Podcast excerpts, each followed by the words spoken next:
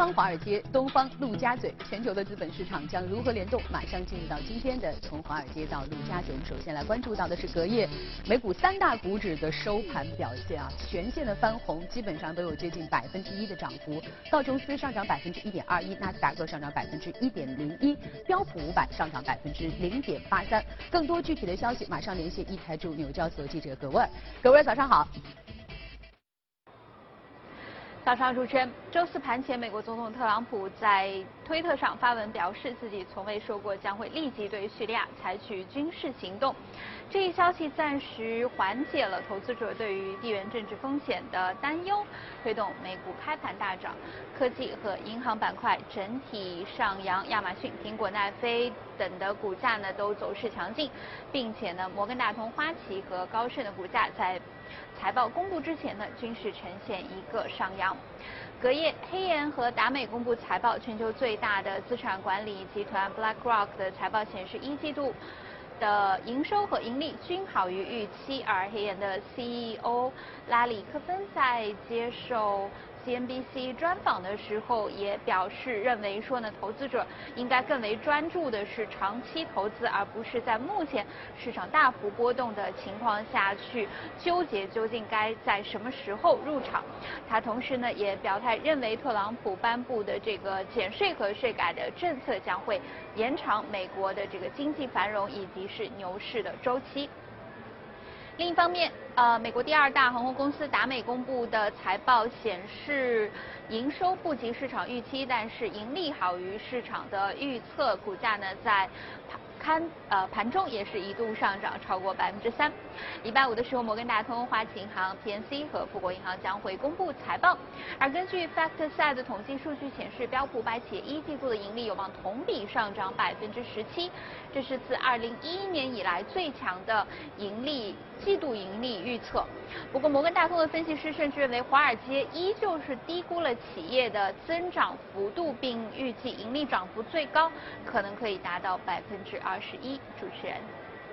好，谢谢葛沃尔。那同样受到了美股的影响，我们看到隔夜欧洲三大股指收盘也是全线的飘红。其中呢，德国 DAX 上涨了百分之零点九八，法国 CAC 上涨百分之零点五九，二英国富时也看到了百分之零点零二的涨幅。那欧洲还有哪些消息值得我们来关注？马上连线一台驻伦敦记者薛娇，薛娇你好。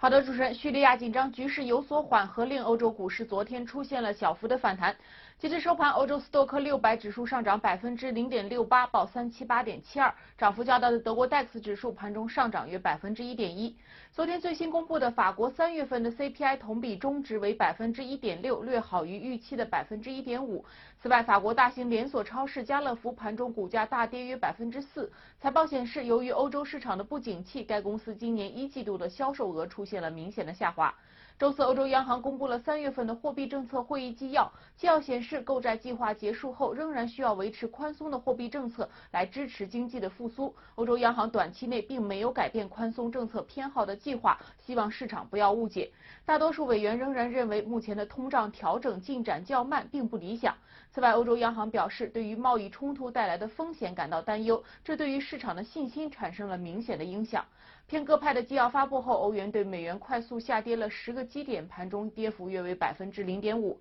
退欧方面，英国退欧大臣戴维斯表示，十月份前必须与英国就退欧方面与欧盟的关系达成实质性的方案。目前退欧问题的争论点在于监管方面。另外，对于爱尔兰的边界问题，英国的目标是实现无形边界，而不是没有边界。戴维斯认为，退欧不会导致伦敦面临大规模的金融服务业的迁出，伦敦金融服务业仍然存在着群聚效应。在退欧过渡期内，英国企业面临的环境也不会发生明显的变化。主持人。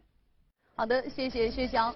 虽然说特朗普的推文让大家对于叙利亚局势的担忧是略微的缓解了，但是中美贸易摩擦依然像一柄达摩克利斯之剑悬在所有人的头上，让我们无法放下对他的关注。所以今天的全球关注，我们为您来梳理中美贸易摩擦的最新进展。马上进入今天的节目。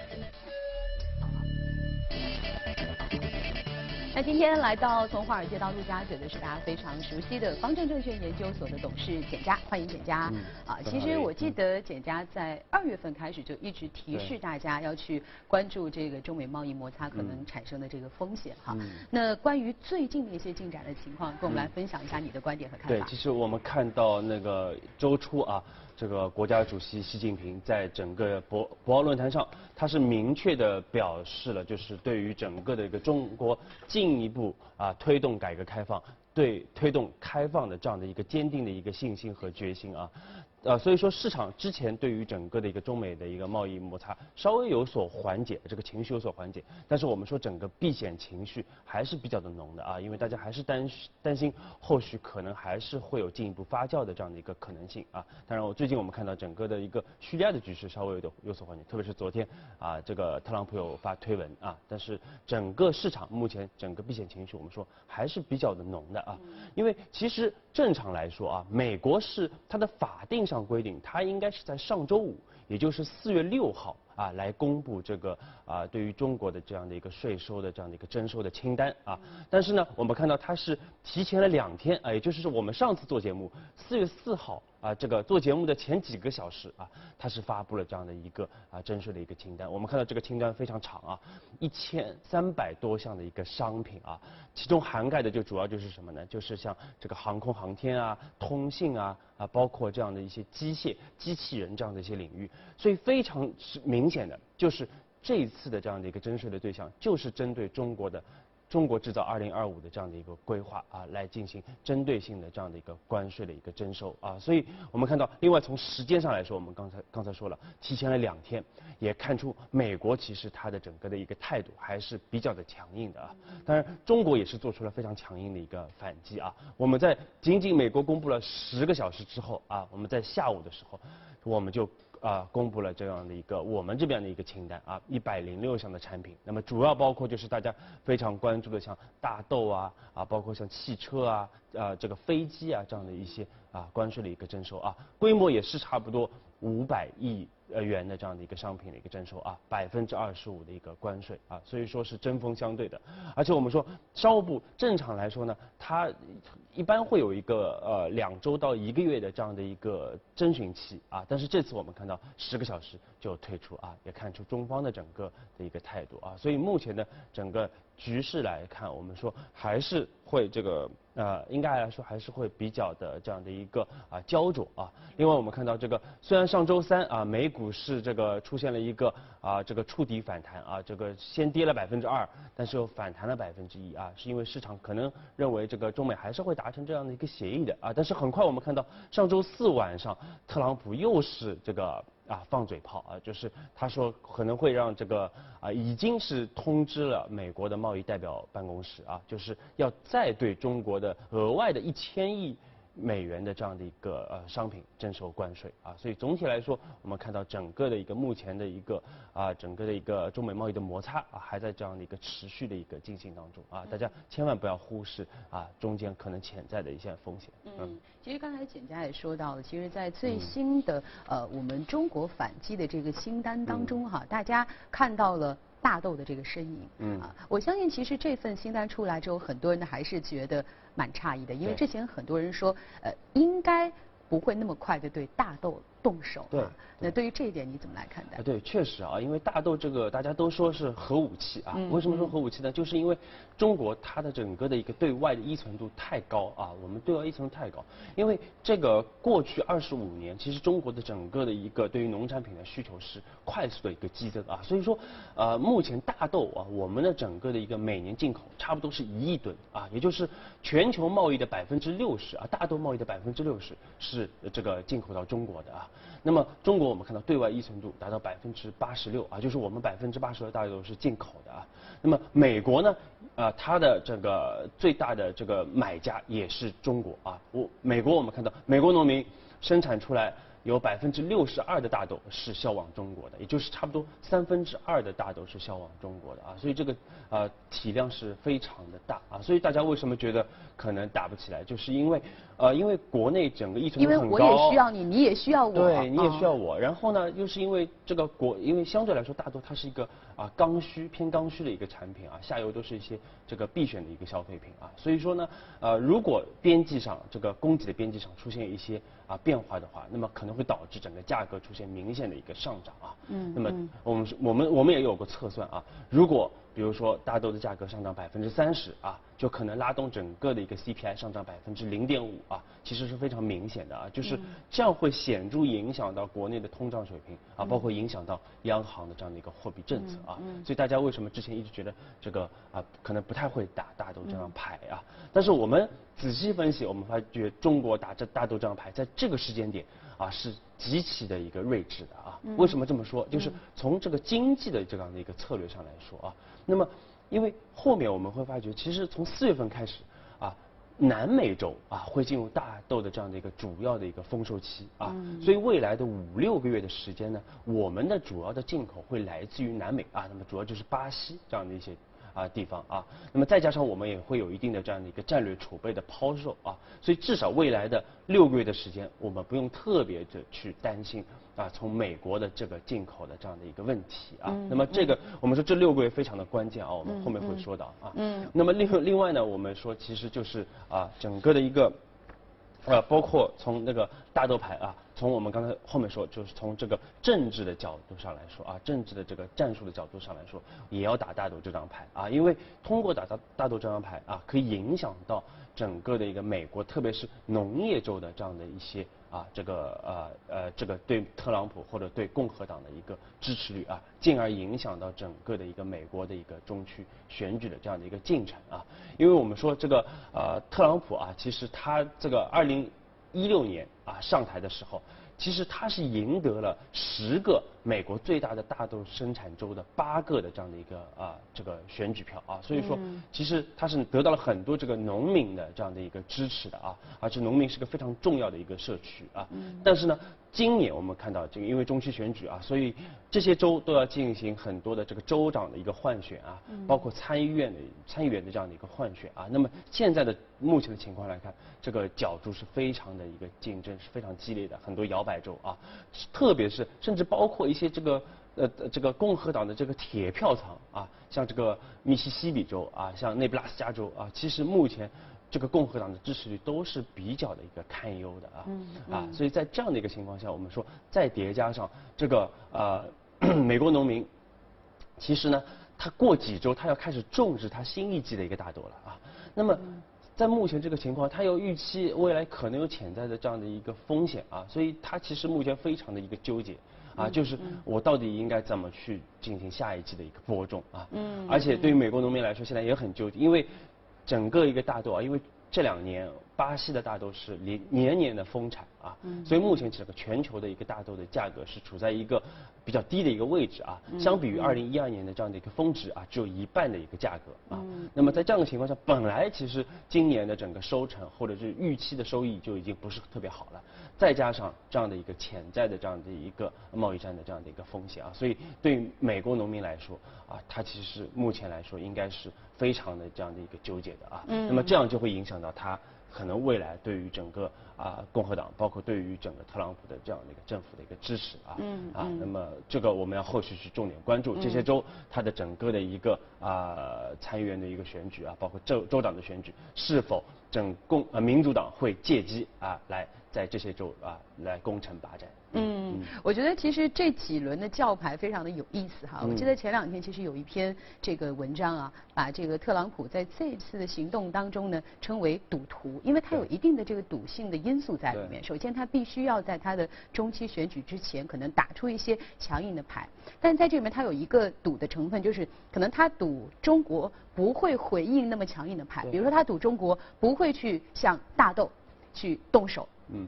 那可是，一旦我们开始动手了，就是他发现我们所有的态度也如此的强硬和迅速的时候，他会发现原来这把牌不是他想象当中的这么去容易赢哈。另外还有一点，呃，其实这次呢，大家发现，如果我们去梳理这几年由中国向美国出口和由美国向中国出口的这些产品，我们会发现，原来美国向中国出口的排名第一的是大豆。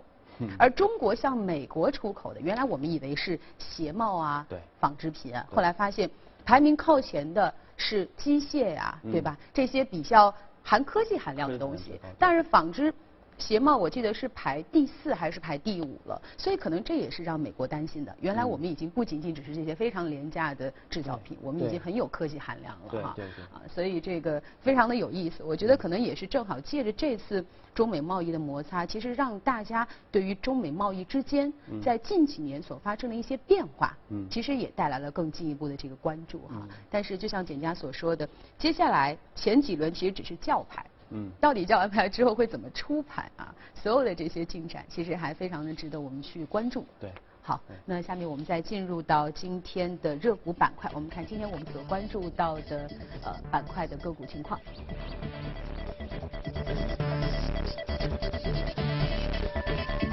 特斯拉啊，新能源汽车，其实最近特斯拉也有一些关于它的这个新闻啊，不断的出来，让它头挺疼的。我们看股价是下跌了百分之二点二八，但虽然说特斯拉最近因为新闻的一些消息被做空的情况，所以受到了一定的影响，但是新能源汽车板块其实是简家一直比较看好的。对对，嗯其实我们从去年二月份又再推新能源汽车板块啊，确实整个在成长股里边也是一个表现表现非常的啊、不错的这样的一个板块了啊。那么呃还是说回到特斯拉，其实我们一直呃在跟踪整个特斯拉的这样的一个变化，因为它确实是全球整个新能源的这样的一个绝对的一个龙头和标杆啊。那么最近呢，我们看到 Elon Musk 包括特斯拉还是啊、相对来说是目前比较的纠结的啊，因为我们看到一方面。啊，二月初公布的这个四季度的一个财报啊，